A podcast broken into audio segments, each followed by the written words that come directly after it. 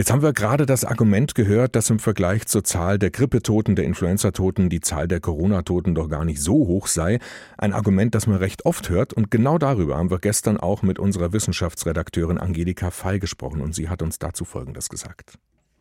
Ja, direkt zu Anfang ganz klar, dieser Vergleich geht nicht auf. Was allerdings richtig ist, die Grippe ist gerade für ältere Menschen eine ernstzunehmende Krankheit. Und ja, das Bewusstsein dafür war lange Zeit in der Bevölkerung nicht so breit vorhanden. Dass also jetzt darauf hingewiesen wird, dass viele Menschen an der Grippe sterben, das ist gut. Ja, was aber die Zahlen angeht. Im Winter 2017, 2018 gab es die schlimmste Grippewelle in Deutschland seit 30 Jahren. Die Zahl der Toten wird mit 25.100 Menschen angegeben. Aber das ist eine Schätzung, eine statistische Berechnung.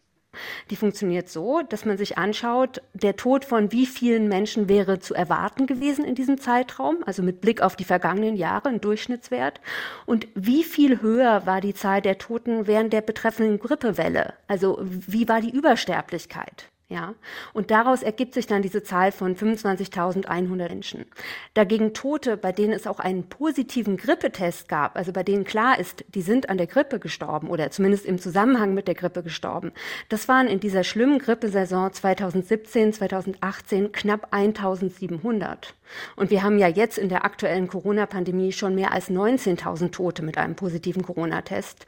Und auch was diese Übersterblichkeit wegen Corona angeht, sieht man einen deutlichen Effekt. Wie stark der jetzt für diesen Herbst und Winter ausfallen wird, das wird sich erst in ein paar Wochen zeigen. Aber ziemlich sicher sind es dann noch mehr Tote, die im Zusammenhang mit Covid-19 gestorben sind, bei denen es aber keinen positiven Test gab und die deshalb auch nicht in der Statistik auftauchen. Unsere Wissenschaftsredakteurin Angelika Fey zum Vergleich von Grippetoten und Corona-Toten und dass dieser Vergleich eben nicht aufgeht.